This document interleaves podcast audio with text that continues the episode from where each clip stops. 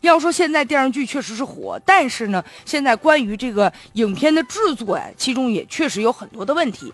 咱也不知道啊，杨幂主演的这部电视剧，就好多的主演究竟拿走了多少片酬。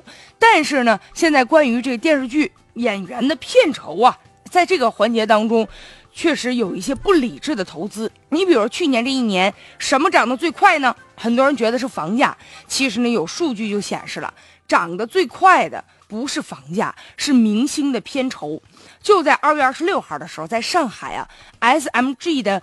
影视剧中心的主任啊，他就在演讲当中就爆出猛料了，说其实去年一年当中，一二线演员的片酬增长就将近百分之二百五十。有一部电视剧，它的这个制作成本是三个亿，结果演员就拿走了两个亿。也就是说，这明星的片酬在制作过程当中啊，占比居然上升到百分之七十五了。那一部电视剧，它如果想成功的话，基本上你看，包含这个制作成本和人力成本。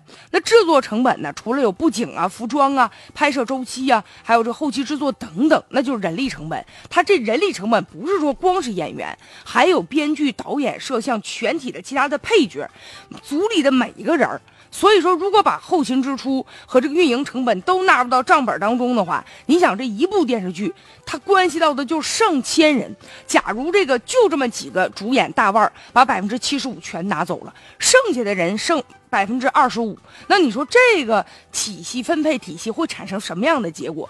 所以很多人现在就是说，为什么好多电视剧粗制滥造，而且就是导演恨不得演一条就过了，演员呢你也不用背台词儿，但凡只是给你录下来，后期我找这个配音就行了，因为它的压缩成本呢。当然，咱承认说一部电视剧好不好看啊，导演是一方面，你得有两个像样的演员吧。得吸引大家伙的眼球，但是呢，不能完全把这个目光就放在这个花大价钱请演员这儿了。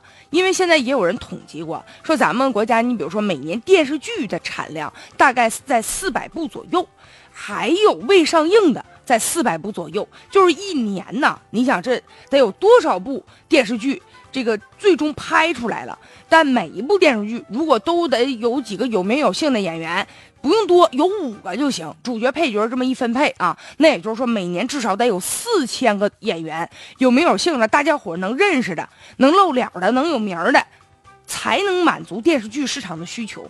但是现在哪有那么多我们能记得住的演员呢？所以你就看吧，好多这个一二线的演员呢。那就是谁给的钱多，我就上哪儿去演去。最终观众看完之后就觉得满怀希望，然后回过头一看，非常无奈的摇摇头。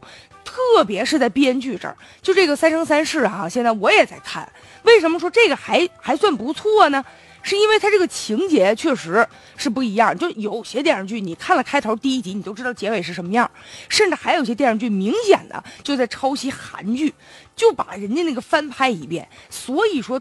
你看起来觉得特无聊，编剧啊，在整部电视当电视剧当中非常的重要。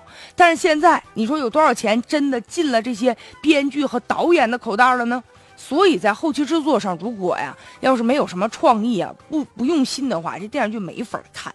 所以也是希望今后这个演员呢片酬极高这样的情况能够更加理性一些吧。